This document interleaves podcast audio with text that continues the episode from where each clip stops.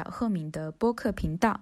然后今天的这一期呢，主要是记录了我和我的两个好朋友柯超和 Truth 在一次见面聊天过程中的一些探讨内容。柯超的话是在一家体制内的国企从事医疗研发工作，然后 Truth 的话是拿了微信视频号产品经理的 offer，明年入职。然后在这一次见面聊天过程中，我们主要探讨了对于名校民企 title，对于近期比较火热的社区团购概念，以及对于教育和读研必要性的一些相关话题。在此次音频的刚开始，我们是在聊名校民企 title 它到底代表什么，到底对我们有什么指导意义。查资料，呃，出调研，啊，然后就那样，然后其实有很多啊，包括你在 A B C 里面也有很多这种顶着顶着很很高 title 的人，嗯大家在做，就是 title 不重要啊，就是你最最最后你就会觉得大家做事开心很重要。如果拿这种 title，你会发现你会给别人很强大的那种压迫力，嗯那其实大家做事的氛围就就变了。嗯，其实我有听一个人他说过，就是包括你，你毕业的学校，然后你初期的公司，其实都是像一个品牌一样，其实它在你身上是有品牌效应的。比如说你如果一开始自己创业，别人都不知道你是谁，但如果你一开始你一说你是，比如说阿里或者腾讯的产品经理，大家大概知道，因为其实这样的 title，不管是学校还是公司，它是有品牌效应，但其实逐渐到后面的话，可能有些人是会想要刻意要去摆脱掉这些品牌效应。嗯就是当我没有这些所谓的 title、所谓的光环之后，我是谁？我能不能完全凭我自己的一些东西去也吸引到别人？嗯所以我觉得还那个点，我当时印象很深刻。我是在一个晚上，我我在那瑜伽垫上动来动去，然后我听那个播客，就好像是张潇雨嗯他说的，然后我印象还蛮深刻的。张潇雨风投圈那一期，啊你可以去听一听。对，那他们那没有在那个那个得意忘形里面嗯，是哦，得意忘形他自己的对吧？啊，这之后你发现就是大家都在需要构建自己的品牌，就自己的嗯所谓的案例库，自己的那种成就墙，然后这样子列出。对啊，就一方面你做的开不开心，另一方面其实，嗯，大公司也很多很多人嘛，对吧？嗯所以其实里面差异性会很大，就也不能说，比如说在此简历就是怎么怎么样的。所以我觉得有时候还蛮个体差异还蛮重要的。嗯我觉得这是一个顺序的问题，就是可能一开始在你没有名气的时候，还是要依靠 title 赋予的，然后你可以利用这个 title 给你的资源和一些一些机会，你去做事情，然后慢慢积累自己的品牌，然后再再摆脱它。因为这个时候你自己的名气已经高于这个 title，对，就是但不能这个事儿不能反过来。对，是的，顺序是这样的。那所以基于这个的启示就是，其实行动应该是一开始要基于你的品牌效应去最大化杠杆去利用它嘛，利运用好。但是其实也是要要知道是这样子的，就这件事情是这样子的。啊，但是会有一个很很有意思的一种一种状态，就是 上回我看那个是是《三联生活周刊》还是什么，看他们写就是说，我们每年毕业了这么多的 MBA，嗯，这么多的，做生意真的做不过那些小老板，就是没有文化的，就是就是没怎么初中文化，或者说他就是你看看就是浙江啊，然后这种就南方的这种生意人，你会发现他们是实打实拼出来的。就是我们读了这么多，就是我们在交大，我们在北大，就是对吧？我们做了这么多，然后就是对，就 做生意你拼不过别人，真的拼不过别人。就是这种事好像，就当当当时他们在分析这种这种状状态的时候，觉得就是我们培养了这么多商业的精英，结果就是去大公司里边，嗯，为别人去打工，嗯，正儿八经让他们创业，这些好像在能力上和这些所谓的小老板们、这些商人们，就还是差，距离差的不止一点。因为培养目标不同啊，就是但在 MBA 里培养就是一个更更高级专业，他但是他他是很专，但是他不是很全。但是你要是让他独立创业的话，肯定需要一套完善的能能力能力能力集合。嗯，然后我觉得以及这种抗压的这种状态，你会发现男方就是富有的时候很富有，然后生意亏了，然后就就很亏，然后他继续可以说我可以通过身边朋友去，呃借钱，然后继续再东山再起这样的，这种真的，好像不是一个能力。嗯，对，就反正你让你让那个创业型的那些商人们，让他们去大公司做做高级的管理嗯他们也不一定做得了。没有，这没有可比性。那你怎么看待？就是有很多顶尖高校出来的，他创业也会有很好的结果。而且现在不是有一种论调嘛，就是其实资源越来越集中的话，嗯，可能对创业创始人的背景是要求会更高的，就可能不是草根时代了。嗯是，就是如果你说拼互联网啊，拼这些啊，是它需要很多的技术，但是我们的下沉市场里面有很多，就是我们看到的，我们自己看到的眼界，我们可能是腾讯、阿里、字节这样子，我们就玩高科技，玩这样子，我们依然会有很多下沉。下沉是什么？衣食住行啊这些东西，你看看那些哪有说，就是说特别的那种啊，就说他的创始人会会有很多的这种所谓的名校毕业的，没有呢。我今天看见那个报道叫什么兴盛优选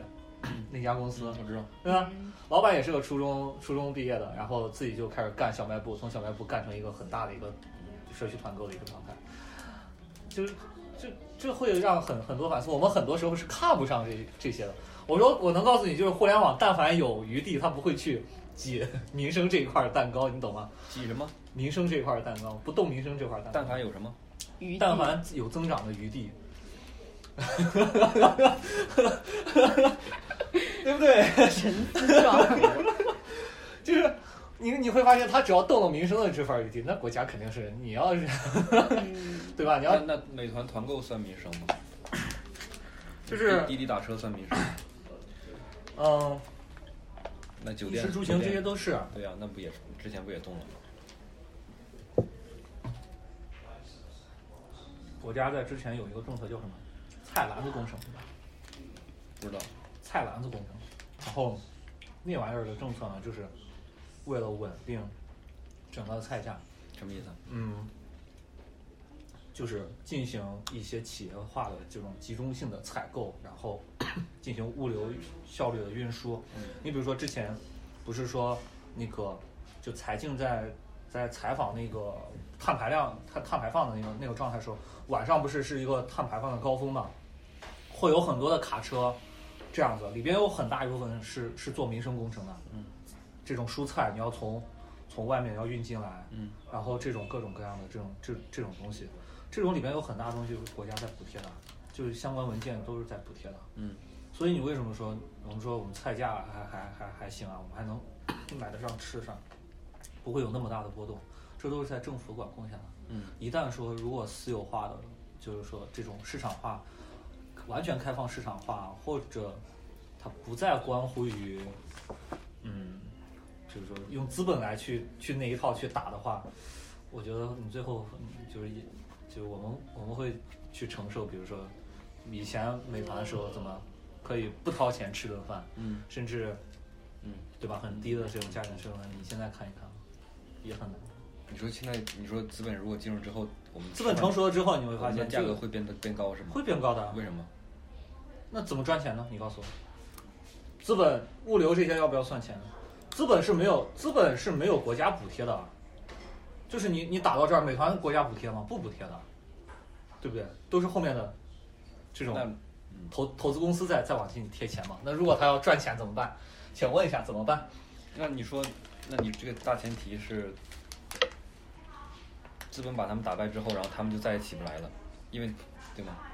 因为没有，如果没有没有说再起不来。我的意思就是，就是他资本会以这种状态来，就是对对从我们身上薅薅羊毛嘛。这这对，但是如果说资本做完之后，然后但是这些菜农们又回来了，那菜农们的价格是比资本价格要低的，那消费者会会选哪个呢？那请问一下，就是你你自己看一看，资本会会放过放过他们吗？那那那那什么意思？那资本资本不放过他们的手段是什么？让他们成为资本下的劳力，就是他们来为资本供供应蔬菜，资本来为消费者供应蔬菜。那他们如果自己直接对接消费者呢？可以直接到这个消费者，但是就就以同样就是很简单，就是比如说资本已经把这个价格抬上来了，嗯对吧？？对他他他就降价，然后他如果不降价，他不是他跟着资本一块儿，他如果我的意思就是，你你总会说，呃，十块五块，那我就肯定选五块的嘛，嗯对吧？？嗯那如果这五块觉得你这十块都能卖得动，我也我我把我把价格就是说，我们跟内内卷一样，也也同城这种平行竞争，我抬到十块，嗯然后大家来买哦，你线上我线下，嗯，就是这样子。嗯，那那或者说我我不抬到我不抬到十块，我抬到比你稍微再低一点，但是我还是涨价了。但是你要你要想一个问题哈，就是很很有一个很大的问题，就是哦，不是所有人都像我们一样不缺这点钱，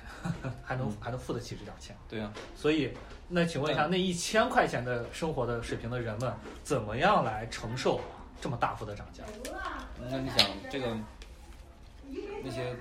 无助的零散菜农们，他们有的人卖卖十块，有的人卖八块，有的人有的人可以就卖五块，因为他发现五块的时候他也能赚钱，他就卖五块。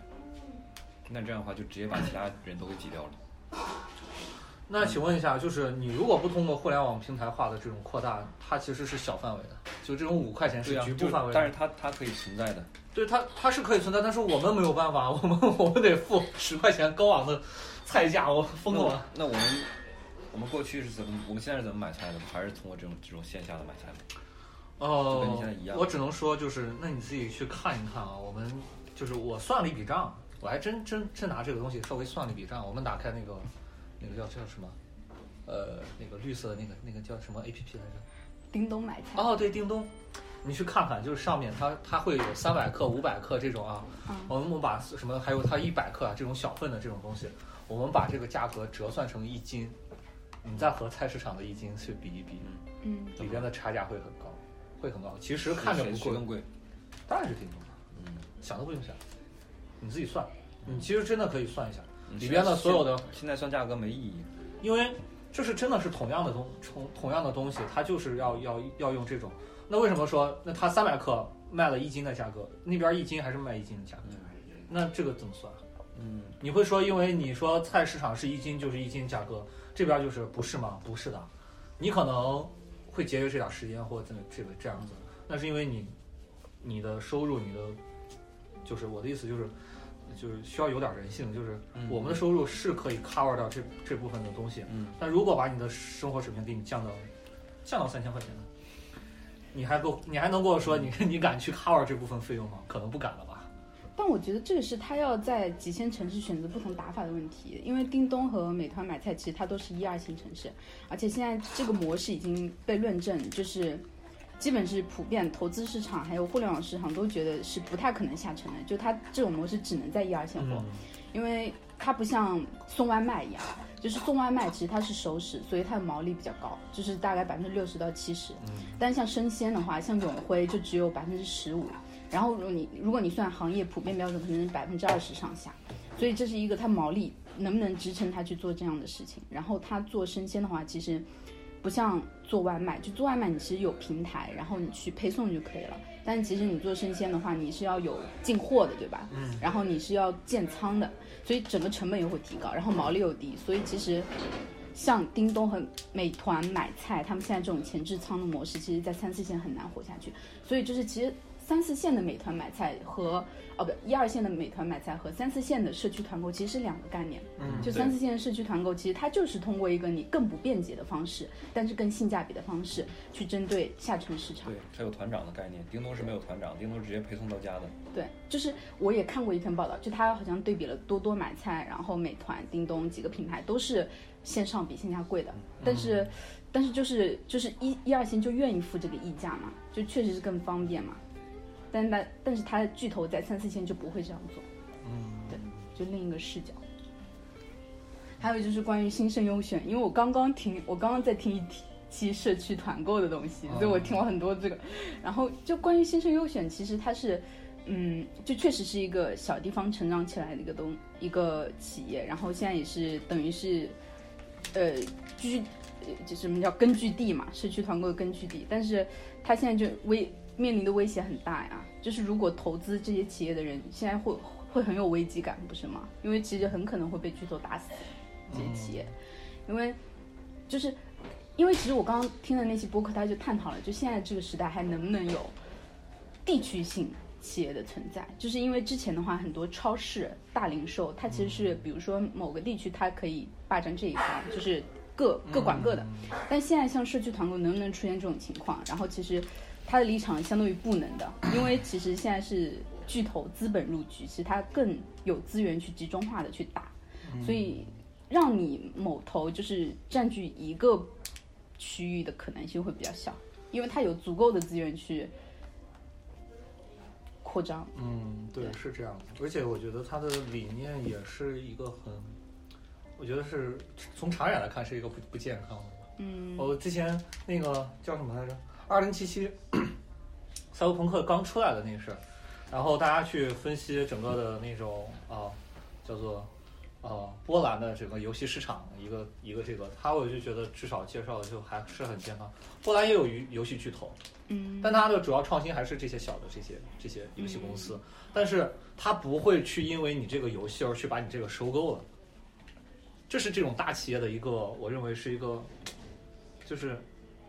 哦、还算是比较一个正确的一个价值吧。就是你会发现，如果我们做起来了，对吧？你会面临腾讯的收购、阿里的收购对，和那个呃百度啊，或者说那个字字节的收购，你你你逃你逃不过的。就是要么你现在成为我的企业，然后让我的整个市值啊这些成为一个增长点，要么我就抄你的模式，然后我用巨量的资金把你打死，然后我自己复制一个。我觉得这是这其实有点儿不太健康，这种市场化的这种氛围，对，收购不好吗？可能需要再走一段时间吧。啊，收购不是挺好的吗？收购对你的企业的创始人来说是你可以拿一笔钱套现，但是对于整个社会的创新是不好的。那应该怎么样？就是巨头自己做巨头的事情，然后你还是需要留着这些小企业的，就这些小企业，就是这些小企业才是一个让我觉得是，哦，怎么说呢？就是如果收购了，你最终的目标利益是为了整个公司的盈利而盈利的，对不对？如果没有收购，你还是为你自己的盈利，就是在这个当中创新点还是会，呃，更宽松一点的，创新程度的会宽松一点的。这也是为什么，就是说我们中国很多人游戏企业就是 你也确实做不起来。但问题是收购了之后，是不是他就管理团队也会换吧？嗯，不知道。这就看了，你你你会发现，呃，有呃前上一年吧，就是德国的那那那那那那一些事件，就是，呃、当时中国跟德国做得好，然后然后那时候外交的时候，嗯哦、中德国就说那我就打开我呃市场，你们来投资没有问题。然后中国呢，就好多的企业然后去德国投资，说技术啊这些我都要。投了之后，然后中国的这种这种状态就是这种这种文化和这种思想状态，就是他他他觉得，哇，你为什么要干这么慢？你为什么不能加班？你为什么不能 不能给我再高产值、高产出一点？然后他说不行，好不行，来，既然我把你已经收购了，我来，你走走走开，你走开，我来上人上，就就已经成这样。然后在那一轮结束之后，就德国的企业非常讨厌中国，中国的这种，就是你你完全是，就这种文化是不对的。就是有有很多时候，我认为西方的一些文化是 确实很对，但是我们需要可能需要点时间去改。就是这样。现在你去德国，你会发现他们对中国的评价和中国的企业的评价就就很差，就很差。他也不愿意让你收购，他甚至也不愿意，就是这样。你你不你不去理解他们的这种，不尊重他们的这种工作方式，然后你只是想着说效率能不能高一点，这个能不能稳定，然后就你就会发现有些时候会在执行的上面就会走偏。就是你追求利益最大化没有问题，但是在执行的时候，咱们还得考虑，对吧？咱们都是人做的嘛。嗯，这这个这个太深奥了，我我现在知知知识水平，没有没有没有，这个一点都不深奥，好吗？就是大家多关注一下人我现在只是互联网因为公司里面最最底层的员工，就是这这可能就是这些东西，但我我只知道，就是你你你知道社区团购它为什么可以创造价，它创造价值的点在哪儿吗？嗯，你说说。就是你觉得它只是把其他菜农都靠加油站都给它干死，然后我自己搞一套，然后卖的就可以提价了，它中间没有任何的创造任何的价值吗？不是说没有创造价值，我的意思就是他他会收，就以这种啊、嗯怎么说呢？就是我我的视角看来，我会觉得话它会变相让我们的成本会增高，就是这样，嗯，就在后面。那你觉得滴滴打车和出租车，滴滴打车有没有创造什么价值？滴滴打车如果说没有滴滴的话，只有出租车，嗯，是是这个样子，但是你会发现哦，滴滴打车来说，滴滴创造差？不多就是。我知不我我不太清楚这个价值到底是什么，嗯可能就那对于我们生活来说就便利很多。我可以给你举个例子，滴滴打车的价值在于，你可以在在手机上打车，在手机上叫车。嗯，如果没有手机，如果没有滴滴的话，你只能去路边扬招，去路边招手。对，这让我的效率更高了。对，那么你就要在路边上等，然后司机也在路上空驶，这是第一个。第二个就是，它滴滴是派单，那派单的话就可以把更多的司机往更需要的地方派嗯，啊。然后还有对，然后第三个是拼车，嗯拼车这个你你既然你打嘛，嗯对，那其出租车是不可能做拼车的，这也可以解决拥堵的问题。那这是你想，无论是你去路边扬招，还是这个司机在路上空驶，它都是一种时间和油的浪费。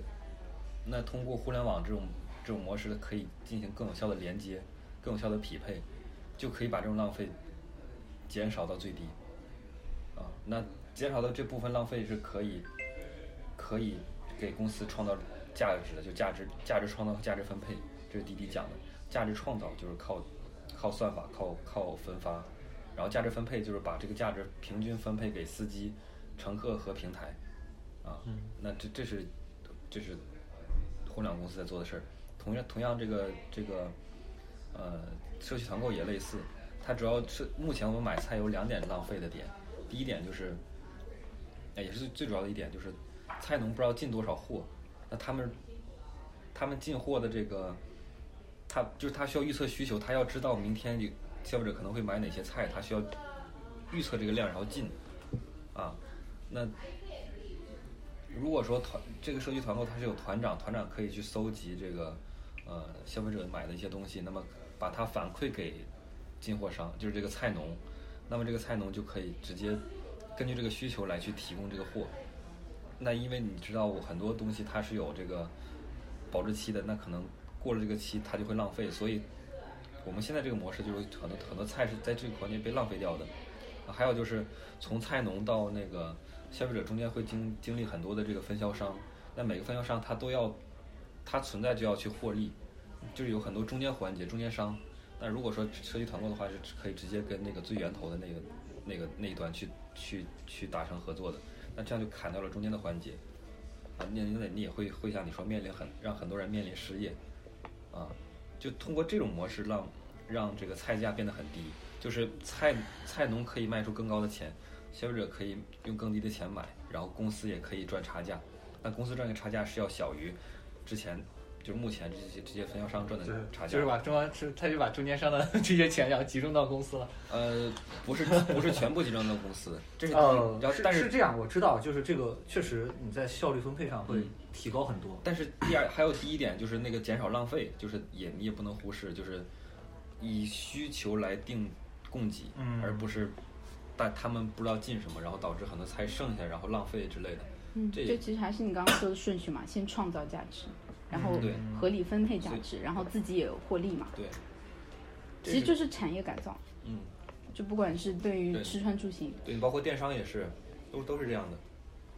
对啊，像电商的话，之前其实，呃，就包括现在了，因为我其实几个月前去过一次兰州做那个调研，然后确实是就是越偏远地区，吃穿住行四个板块，穿是会贵于一二线的，而且他们是很接受这样子的。就是你会觉得很不公平，为什么人家那里收入更低，但是为一同样的一件衣服，但是他们要付更高的价格？这其实就是因为产业就有一些还没有被改善的地方，因为其实货流在他们那边中间太多层了，所以其实他们那里的高价其实是一个低效率的体现嘛。嗯，是的。所以其实电商或者说是一些互联网的一些介入，其实是提升效率，就我觉得是相通的，不管是对于呃社区团购还是对于滴滴打车，其实都是这个道理，就产业改革嘛。而且现在就是互联网走到后面，它也不可能就。坦白讲，虽然现在很多也还很多是呃就是社交 APP 什么的，但是就空间越来越小嘛。现在走到后面的话，其实越来越多你是要去深入供应链的，像嗯市区团购，它就是一个非常深入供应链的东西，也是一个很难啃的一个东西。所以只有大厂能进。对，因为大厂其实也很难。就大厂里，我我觉得如果已经有很多钱的人，也不愿意去做那个，我觉得太苦了吧，失去团工。啊，你说加班加的多是吗？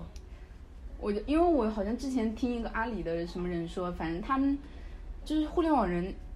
就他们觉得他们周边的人都是很聪明的，就是大家知道哪块能行，哪块不能行。如果他们觉得哪块不能行，或者说很难做的时候，大家都不愿意去。其实，除非是被分配到那里，或者是把你老板把你派去那里考验一下你什么的。那如果是美团或者是拼多多的人，肯定会去的，因为他们竞争力最大。对对对，是，对他们来说，那个是他们的王牌，就是对。嗯，我再我再提一个新的观点啊，我再提一个新的分支，就是，就是这次疫情，你就可以看出有一个很大的趋势，一个问题就是。哦，有一部小说是那个反乌托邦的三部曲《美丽新世界》。嗯，我知道，我我我看过。对吧？之前我们在奇幻漂流的时候也会问到那个问题。嗯。如果给你一个休眠舱，嗯，你里面想怎么样就怎么样，嗯，对吧？世界为你以你为主，你要不要做？当时这个问题应该大多数人是回答的是我不要的。嗯嗯嗯嗯。你会发现，社区团购也好，电商也好，现在的这种互联网巨头也好。你会发现，把我们最后要改造的就是我们所有这些人可以关在家里，然后有一大部分人来为我们去服务。你可以足足不出户，衣服、吃穿住行，所有就对吧？给你一台电脑，给你一个网，嗯嗯，你就可以关在家里，嗯嗯。然后你的这些对吧？你不会做饭，外卖直接有人给你给你送过来。是的。你会发现，真的就社会差贫富的差距就会逐渐的拉大。嗯嗯。就是整，这是这这会整。这会让整个的，就是社会会崩盘的。为什么？会崩盘的？怎么崩？你就是相当于把一部分人，一部分人可以就完全是在家里，嗯，然后一然后很大的一部分为这一部分人然后去去去服务。嗯，崩盘的含义是什么？崩崩盘，崩盘的含义就是你你会发现，就是我说的是巨头对下游的这种啊，我们叫做嗯。汲取吧，这种资金的汲取，它是往上吸的嘛？嗯，它是往上吸的。你会发现这次疫情有一个有一个问题，你看到吗？就是我们在财财富榜上，嗯，所有的所有的很有钱人，他们的资金都增长了。嗯，那请问一下，如果在整个的社会资金总量不变的情况下，他们增长了 那么多，底下就会减少那么多。那减少那部分从哪来？不就是从底下这部分？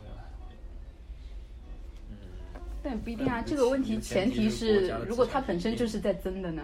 只是虽然在集中，但下面也在增。对，但是我觉得你那你其实那全国在增，那就是国家多发钱了。不一定，你你没有学过宏观经济学吗？你你来说，你来说，帮我补补课。没有，就还是价值创造嘛。你价值创造整体盘子大了，但如果说下面人他从百分之一变成百分之零点八，但是盘子多了。基数大了，它还是在加的，但确实越来越集中了。对啊，还是会变大的。这种国家总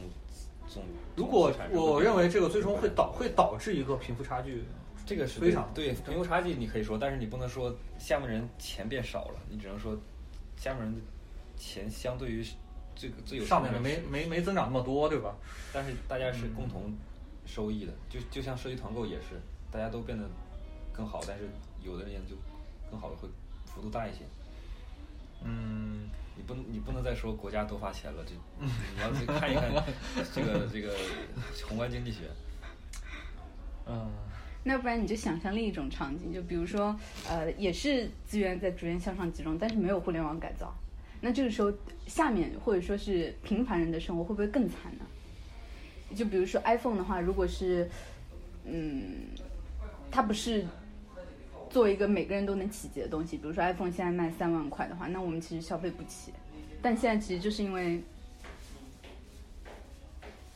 科技嘛，然后它的成本在下降嘛，整个电子成本其实都是包括一些更好的手机，就是两三千块钱的，其实大家都是没有太多难度可以买到的。所以反而我觉得应该觉得幸运，就是现在其实你很低成本，就可以享受一些很好的东西就比如说那天我其实我真的是觉得很，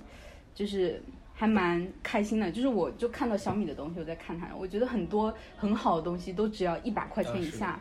对啊，我就觉得人们生活在这个时代是多么的幸幸福。就以前可能这是一件你并消费不起的东西，但现在可能你就一顿饭，对吧？其实这个就是技术改造啊，价值创造，效率提升。是的，那这个就依赖于专业分化，就是每个每一行都有专业的人在做这件事情。嗯，还有竞争。对竞争和和专业的分化，或者说异化，就嗯，任何东西你你可以不买，还可以去借，然后你要有什么东西不会，你可以去找这方面的专家去问，嗯，然后嗯，导游，这这是他们的专业的分化我的。对我我认为这是他们的优点。哦，可能我在想着如何去解决他们的这这部分这部分的这种这种缺点。我我觉得，因为很多时候我们会拿这种优点和缺点去打架嘛，说那我就不能打架呃对，然后就这样。但是我就想着说，如何去去避免这样子的这种，或者说尽量的减少这样子的，比如说呃嗯，只不压平等。对不平等啊，或者压榨啊，然后或者说这种财富的这种嗯不平等这种扩张，哦，这是一个我觉得是未来需要去解决的一个问题，啊因为你毕竟如果要真的做到，其实你看世界分三个，哦，三大类，其实你会发现就是像中叫做发展中国家嘛，对发展中国家这一类，然后所谓的就所谓的呃发达国家，就是像英国跟呃美国这这这一个列强，然后所谓的我觉得我们能够做到所谓的那叫什么？社是社会叫是叫什么，咱咱国家什么？呃，社会主义的那个最高层次，大同，对，所谓的大同，你其实可以去参考一下北欧的这这这些国家，对吧？其实能做到最好的也就是那样子。我觉得应该也，你说你现在还能做到，对吧？这个这个我我我我只现在知识水平了解，不能你不能超出范围。超出范 现在没有没有没有那么多智慧，我只能我可以聊一聊比较啊，好就是我觉得最后的大同也就像北欧那些所谓高福利国家差不多了，嗯就就就就就也就这样了，就 我我对我对这种话题没有兴趣，这个 一个这个一个这个一个是国家政治，好，聊一点太感兴深了趣的，特别的复杂。呃，可以聊一聊最近对于《原神》、对于米哈游的看法。聊聊，你你是做游戏的，这个你有发言权的。嗯，想怎么说呢？或者你可以聊聊你司最近业务。那肯定不行，那那那那很无聊，那那 很无聊不是，那是我觉得我我工作很有趣，但是我不想不想不想聊，就是就这个东西一说出来就没什么意思。嗯，你觉得原神我也觉得没什么可聊的，我我只能说，他目前观点是两极分化的，然后而他他从做到往输出用了多久了？不知道几年吧，那那个叫什么？塞尔达呢？塞尔达几几年出的？这那这不是一款游戏，不是一个东西啊但。是但是我就觉得他已经抄的已经差不多了，我不知道，我没我没有玩，我我就觉得这个，嗯，就是这个，这是我觉得哦，就因为我我去玩了塞尔达，然后然后等这个原神出来的时候，我就在网上看直播看他们玩，我就觉得就非常的像，嗯，就 是有。然后有的人提问如何用三千元在原神里面玩出塞尔达的效果，啊。答案是花两千二百块钱买一个 Switch，然后花六百块钱买一个游戏，你就可以玩到塞尔达的感觉。然后，然后，但但是我没有特别能够就是很精确的去发现，就是嗯，两款游戏其实在细节上的一些一些差异啊，就因为可能没有正儿八经去塞尔达玩，但正儿八经原神我是没碰没碰的。嗯，原神我我我我就间接接触的比较多，因为我目目前要上一个产品功能，这个功能类似于一个评价的精华区，然后这个功能首发几款游戏里面，当时考虑要放原神。想问就是你觉得读研作用和意义在哪儿？因为我下下下篇文章要讲这个，就是因为呃这是我的一个计划，我发现很多人都会去总结自己的一年，就是总结自己一年的成果、收获、反思、提升。这一年可能才会先是从一月份到十二月份都梳理一遍，嗯用流水账的方式去记录一下自己都干了什么，呃，这哪个月做了什么事儿，有哪些思考，啊、所以你是打算写这种？但但我我觉得这样的，我之前也会这么干，但我发现你能你能你能告诉我一下，你为什么要考研？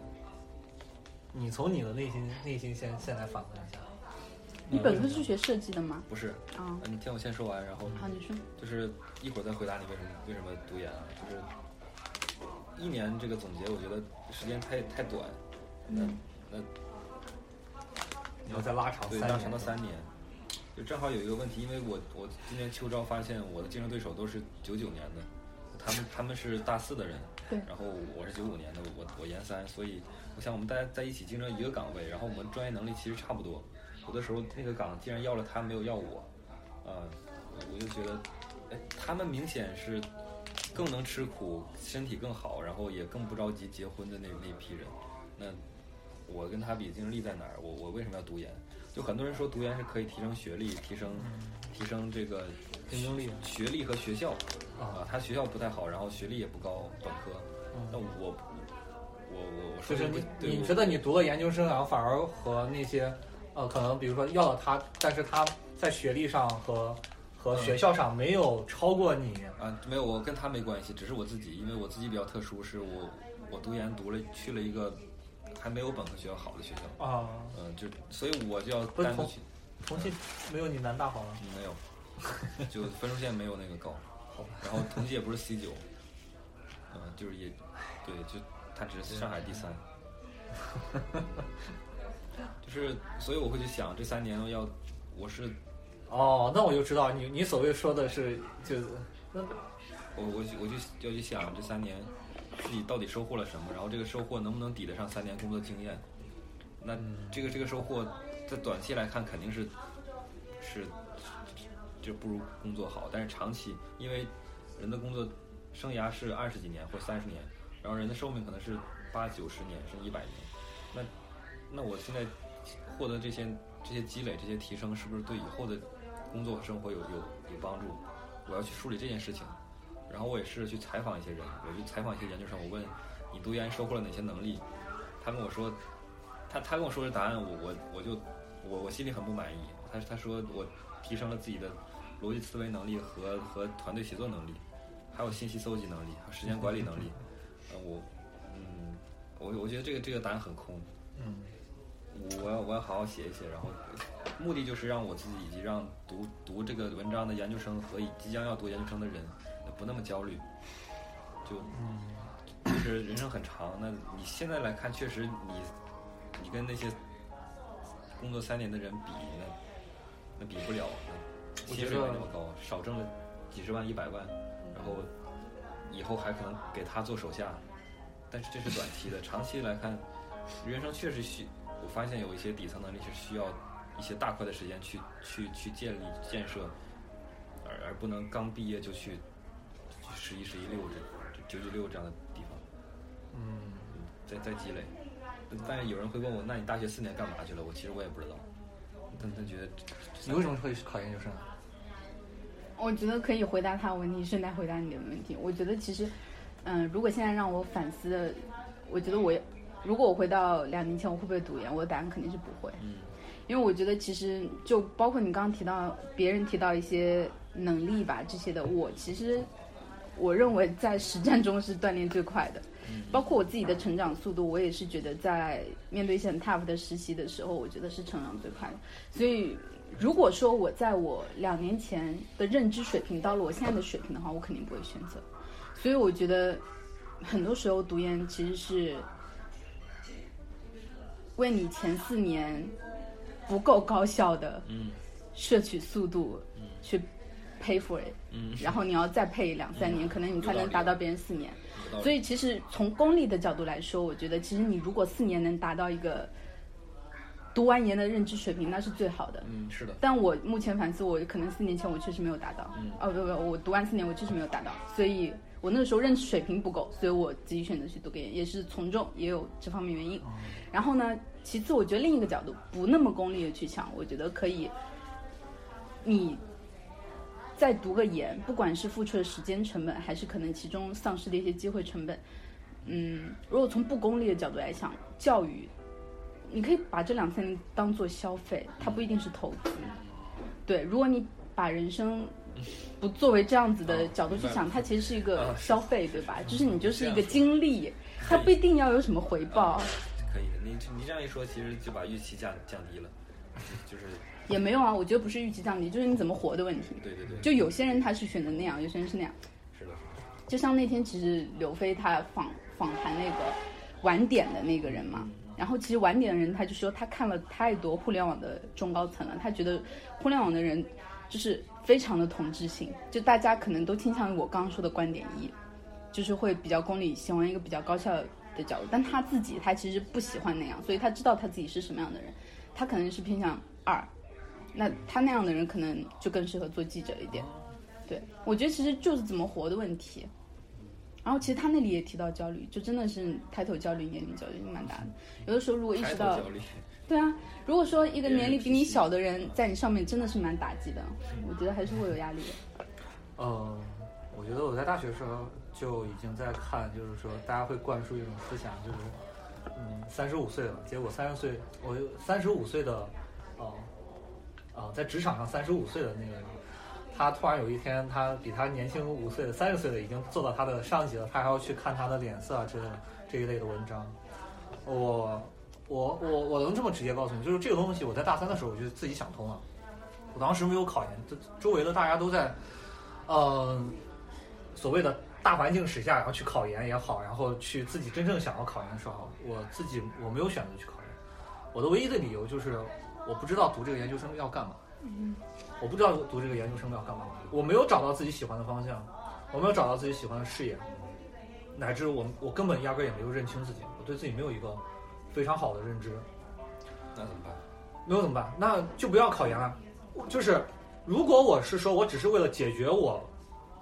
这一块儿的未知，我去考研，我认我我认为考研是解决不了这块儿未知的。这这个说的很对。所以我还是选择了我就实习。我的我的第一份实习我在大二就开始做养老地产，我做完之后我觉得养老这个事业吧，我自己不适合。第二份工作我去做了私募基金的老板的助理，就是他干嘛他我就我我帮他干嘛，他要去打官司我就给他整理材料。然后他要说啊，他给我画宏图说啊，我们以后拿政府接几个亿的项目，然后怎么弄一个资金盘，你知道吗？就以我大三的那个认知水平，我都不知道是他在说啥。然后我发现，我觉得以前觉得老板的公司在哪呢？在那个金茂大厦。我以前很羡慕这种哦职业的这种白领啊，然后这种所谓的出入特别高端的写字楼。我经历完之后，觉得也自己也不适合。然后第三份工作，我去了环境的检测公司。我说这应该是我一个，就反正我是专我专业的嘛，我做化学的，然后就去了，然后觉得我不喜欢里边的环境，大家的这个就是这种叫做模块化、流水情成，就是就是流水线嘛，其实就是流水线，我不喜欢，我不要。然后到了第四份，我做到这份，我觉得医药这至少还是个光明的前景。然后大家都总得吃药，然后看一看这个行业到底有什么。然后我就我就最后就还是运气很好的录到 录到这个所谓的体制内了。但是我也很讨厌体制，就是这一路走过来到今天，我反思自己，我就说我终于是，嗯，我依然还是我我我我我现在反思就是我不适合做实验室，我不适不适合在在实验室里边混，但是我适合做什么呢？这我还是要再去去思考。如果我发现我，比如说我适合做教育，我适合做做任何，我要那我确实需要为这个专业，然后去读那个研究生，把这份儿的专业知识至少要肚子里有货，肚子里有货。所以我认为就这，我认为是所谓研究生本身的一个目的，就是你发现，就你看国外的研究生，他是就是怎么说呢？他四五十岁也能读，六七十岁也能读，他觉得我学到这儿了，我差他可能到了一个瓶颈了，我可能自己的研究水平和自己的学历水平不够了，我去读一个研究生，然后我进行一个开阔，然后我再回来去做我的整个的工作，然后再再去类比，然后整个目的性一点，对的更针对性一点。所以我我说我不能说我我就为了考研我就去考考那个研究生，读完研究生，如果我觉得我发现我不喜欢这个研究生，那请问一下，就是即便是给你培养了那么多的额外的那些能力可迁移的能力，但是你的专业这份能力就废了，嗯，对吧？是这个样子。那我觉得这也是，如果从功利性的角度来说，这也是一种浪费。那而且读研也内卷啊。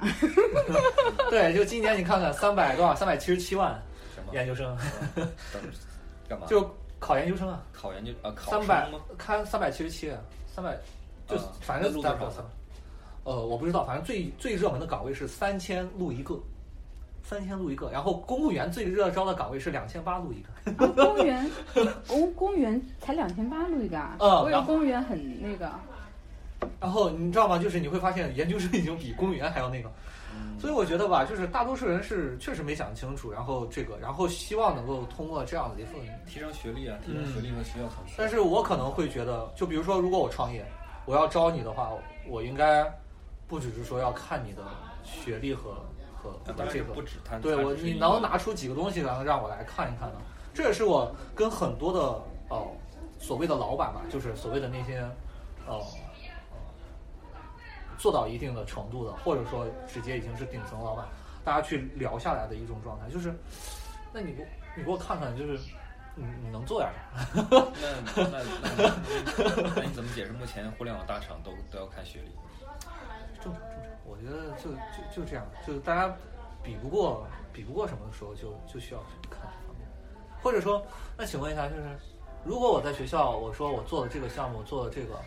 哦、我做了这份投资，我的投资大概的收益大概是，就如果我要应聘这个金融金融岗哈，我比如说我大概这三年，然后我自己囤了一波资金，然后我自己做了一个大概年化的一个百分之二十到二十五的一个投资，然后通过这样子的这种，就是我们跟这些学生我们是聊不来实战的，你懂吗？聊不来实战聊啥的？不就聊聊这些东西了？对不对？那那那如果说真的是，那当然我觉得他们体系培培训体系很完整，就是你上来，咱们这个螺丝钉咱们一个一个转，一个一个转，让你一个一个去升级就好了。那如果只是一个小型的企业，或者说我就是一个特别想拿来用的话，那我问你，